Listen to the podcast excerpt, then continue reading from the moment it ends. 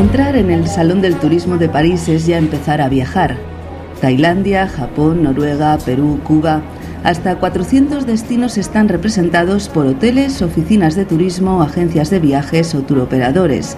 Y el sector está en plena reinvención siempre ávidos de encontrar nuevos nichos de mercado y en su afán de adaptarse tras las sucesivas crisis sanitarias y económicas. Y con la crisis climática siempre presente, se multiplican las ofertas que intentan escapar de la imagen clásica de sol y playa y del turismo de masas. Encontramos, por ejemplo, turismo médico y de bienestar, turismo arqueológico, turismo de exploración o turismo creativo. Ya no hablamos de turistas, sino de viajeros desarrollar eh, su creatividad en el destino de su elección, participando en actividades y en experiencias que les permitan eh, conocer, pero sobre todo entender la cultura local. Estas eh, especificidades eh, muy regionales, muy local, igual de un, de un pueblo, ¿no? algún detalle, algún ADN que eh, no vamos a encontrar en otro destino. Caroline Couret es directora y fundadora del Creative Tourism Network, la red de turismo creativo que desde hace 10 años apuesta por este tipo de viajes. Empezamos con eh, quizás un perfil más purista del típico bohemio romántico que iba a pintar en la Toscana solo y cada vez más vimos como este segmento se ha convertido en una modalidad turística de viajero que se sienten identificado con este turismo con sentido, que diríamos, ¿no? que, que tiene realmente unos valores humanos,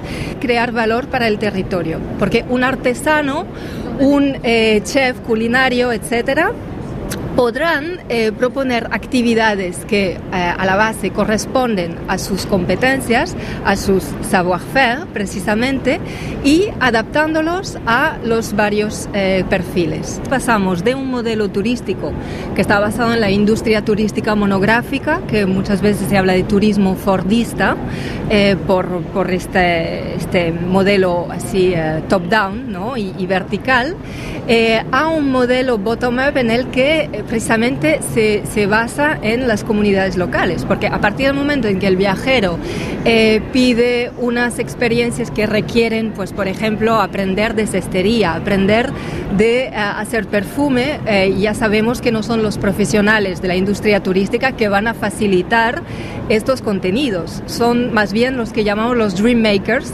todos los artesanos, los profesionales del terreno. Y la fórmula funciona. En la actualidad ya cuentan con 30 destinos muy diversos, una lista que incluye Valparaíso en Chile, Medellín en Colombia o Recife en Brasil. Y la lista pronto contará con Túnez, un país muy conocido por el turismo de masas en las playas, pero poco por su savoir-faire. Caroline Couret. Nunca hubiéramos imaginado una red quizás eh, juntando a destinos como un pueblo de, la, de, de, Canadá, ¿no? de unos 2.000 habitantes, con una ciudad como Medellín. En el mundo América Latina está muy desarrollado porque, eh, por ejemplo, en Colombia eh, fueron los que desarrollaron las políticas de turismo creativo, que también se conoce como turismo naranja. Entonces está incorporada y nosotros como red trabajamos también conjuntamente con el Ministerio para diseñar estas políticas de turismo naranja. Pero casi toda Latinoamérica efectivamente está muy, muy avanzada en este tipo de, turismo. Túnez es un, eh, realmente un, un programa, un proyecto que estamos impulsando ahora como eh, ejemplo emblemático de cómo los destinos pueden reinventarse hacia un modelo muy sostenible, eh, precisamente en el caso de Túnez, que se conocía mucho como turismo balneario, ¿no? y por eso eh, estamos trabajando para la GIZ, que es un organismo de cooperación alemana, y con el Ministerio de Turismo de, de Túnez, para diseñar una ruta culinaria que corresponde con seis regiones el vino, el queso, eh, las aceitunas, los dátiles, para diferenciar este tipo de destino mediterráneo. Je voudrais du soleil des dentelles et des théières, des photos de bord de mer dans mon jardin d'hiver. Je voudrais de la lumière comme en Nouvelle-Angleterre. Je veux changer d'atmosphère dans mon jardin d'hiver. Y el destino que ya tiene el sello de turismo creativo es la también mediterránea ciudad de Cannes, en el sur de Francia, símbolo de la jet set y del glamour y meca mundial del cine con el histórico y emblemático festival, pero Cannes es mucho más que sol, playas, hoteles de lujo y estrellas de cine. Thomas no es la responsable del turismo en Cannes y nos explica que con este sello creativo pretenden que la gente vaya a la ciudad no solo durante los eventos mundiales, con precios más asequibles. Mostrar qu'il est possible de faire autre chose que se prendre en photo sur le red carpet. Mostrar que se puede hacer muchas más cosas que una foto en la alfombra roja es mostrar que Cannes tiene un alma. Por ejemplo, descubrir de forma gratuita lugares con gente apasionada llamados gritters o fabricar cerámica o bolsos y delantales con las lonas de los diferentes festivales que se celebran aquí o también hacer velas para que los hoteles estén abiertos todo el año y no haya un periodo muerto de octubre a abril. Hace 15 años creamos las ofertas para grupos. A partir du moment où il y a deux nuits à Cannes et qu'on est un groupe de minimum 10 personnes. Desde el momento que hay un grupo de 10 personas con al menos dos pernoctaciones en Cannes, les ofrecemos la visita de las islas del Lerán o la degustación en el mercado. Hay todo un panel de opciones para que la economía local siga viviendo fuera de los congresos o del verano gracias a las ofertas. À ces offres groupes. Paseando por el Salón del Turismo nos encontramos con una pantalla gigante como reclamo para visitar Cerdeña. La isla italiana, también muy conocida por sus playas, apuesta por atraer a un viajero con ganas de descubrir la historia de la civilización en el Mediterráneo a través de la arqueología. Se trata de una Cerdeña insólita, repleta de monumentos que atestiguan de la presencia de pueblos y civilizaciones antiquísimas. Tamara Madú trabaja para los hoteles Delfina, una empresa familiar con 30 años de experiencia en el sector. Tenemos alrededor de 10.000 sitios arqueológicos en la isla, 7.000 torres de la cultura nurágica de la Edad del Bronce, que datan de hace 4.000 años. Hay todo un mundo por descubrir en el interior de la isla, aparte de las playas en la costa, que son muy bonitas, y está la posibilidad de conocer a los lugareños y la artesanía que hacen. Nosotros somos una familia de Cerdeña y es importante que la gente venga para conocer nuestra cultura y nuestra historia. Forma parte de nuestra estrategia. Los viajeros buscan salirse de los circuitos habituales del turismo de masas y para ello no dudan en embarcarse en expediciones o cruceros que emulan los viajes que se hacían antaño.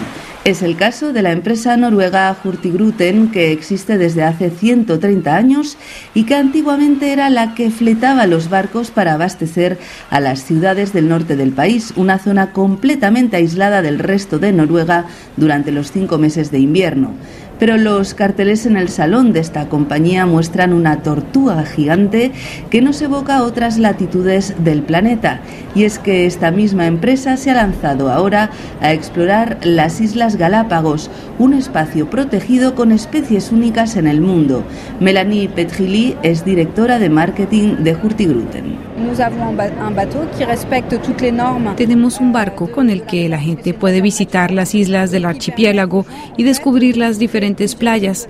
Algunas son de arena blanca, otras que son completamente volcánicas y sobre todo de ver la fauna que es endémica, que no tiene miedo al hombre, es muy abundante. Llamamos a los Galápagos el laboratorio del mundo porque hay muchas especies que existen solo allí. Y esta nueva ruta interesa mucho a los franceses.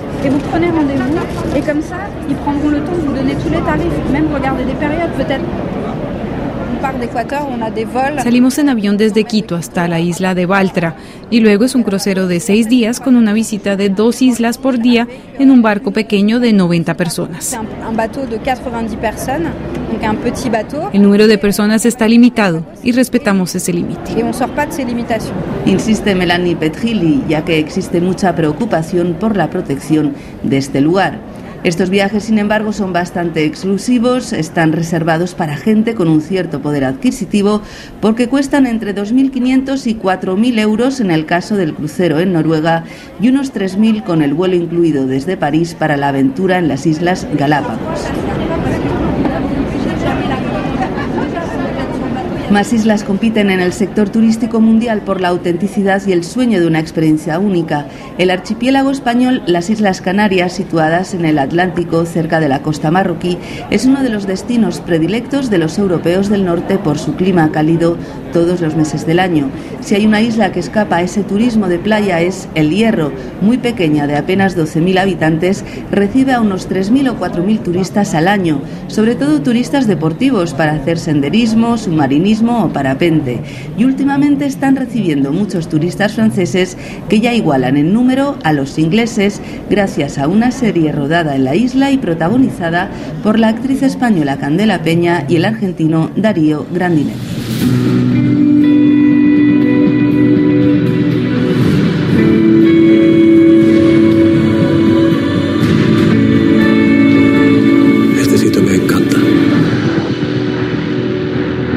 Se representa al Cabildo del Hierro. Hace unos años se grabó eh, una serie de televisión allí que producida por Movistar Plus, Plus en coproducción con Arte y en el momento en el cual Arte la emitió en todos sus canales eh, tuvimos un incremento espectacular de toda esta, de toda esta población. Nos igualó el mercado francoparlante, nos igualó al inglés, que hasta ese momento era nuestro, nuestro segundo foco. Una isla como el Hierro eh, funcionamos todo el año con senderistas y ya estamos, ya estamos detectando, o yo hoy estoy detectando, llevamos hora y media de feria, que vienen directamente a por nuestros mapas de red de senderos. No tenemos la clásica playa de arena, tenemos charcos naturales piscinas naturales para que me entiendan, pero no playas de arena. Pero eh, Canarias en general es mucho más que sol y playa. Canarias es senderos, Canarias es gastronomía, Canarias es cultura y hemos hecho una fuerte apuesta desde Promotur Islas Canarias eh, para darnos a conocer como todo ello en conjunto. Turismo rural y deportivo, turismo creativo, turismo arqueológico, turismo aventurero y ahora también turismo médico. Es por lo que apuesta en estos momentos Cuba, durante décadas destino clásico y preferido del Caribe, ha sufrido una disminución del número de turistas en los últimos años. La isla está tardando en recuperar las cifras prepandémicas. Según datos oficiales, la ocupación hotelera fue tan solo del 15,6% en 2022. Diana González es la directora de la Oficina de Turismo de Cuba en Francia y explica que la estrategia es colocar a la isla como destino de salud. A raíz de la COVID, cuando muchas personas bueno, quedaron con, con secuelas, hemos tenido también afectaciones desde el punto de vista psicológico, yo diría que hasta antropológico, se han, se han eh, involucrado cambios en nuestras sociedades que son muy diferentes antes de la COVID.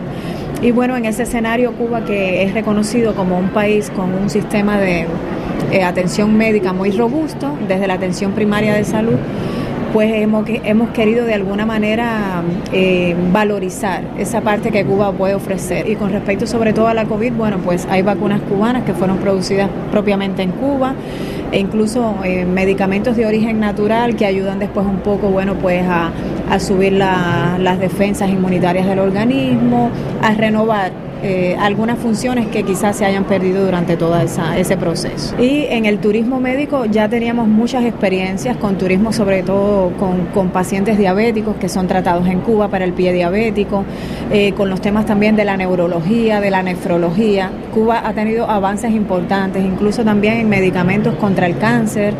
Cuba ha dado grandes pasos en eso. Ahora que estamos justamente tratando de dar a conocer todo ese potencial que hay, porque sabemos que el turismo de un médico es uno de los más difíciles de gestionar por los temas jurídicos y todo eso, las legislaciones de los países tienen que ser eh, compatibles, pero creo que estamos dando pasos importantes en ese sentido.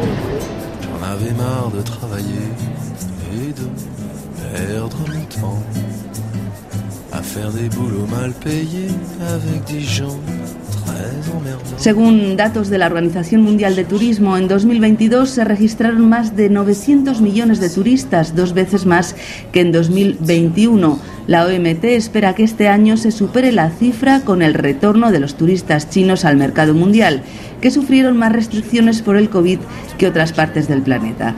En cuanto a Francia, a pesar del clima social tenso, de la inflación y de la guerra en Ucrania, el 52% de los franceses planea tomar vacaciones este año.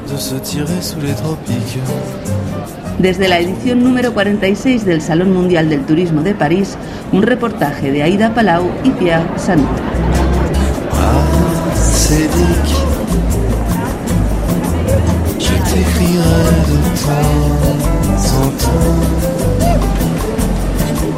Toi tu m'enverras mon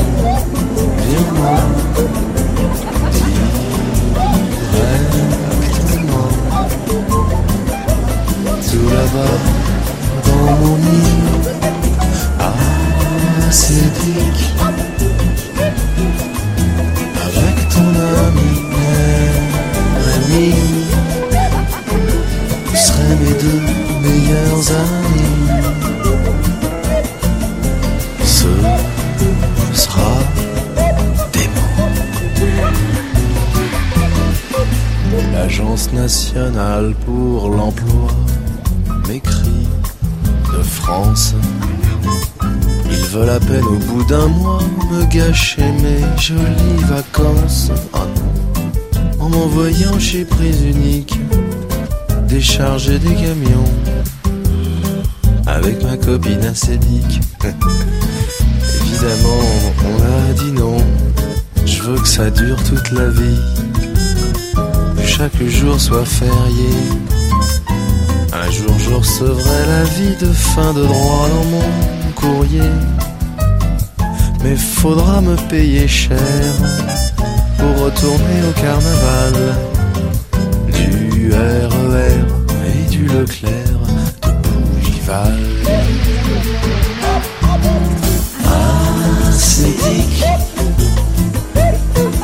Je t'écrirai de temps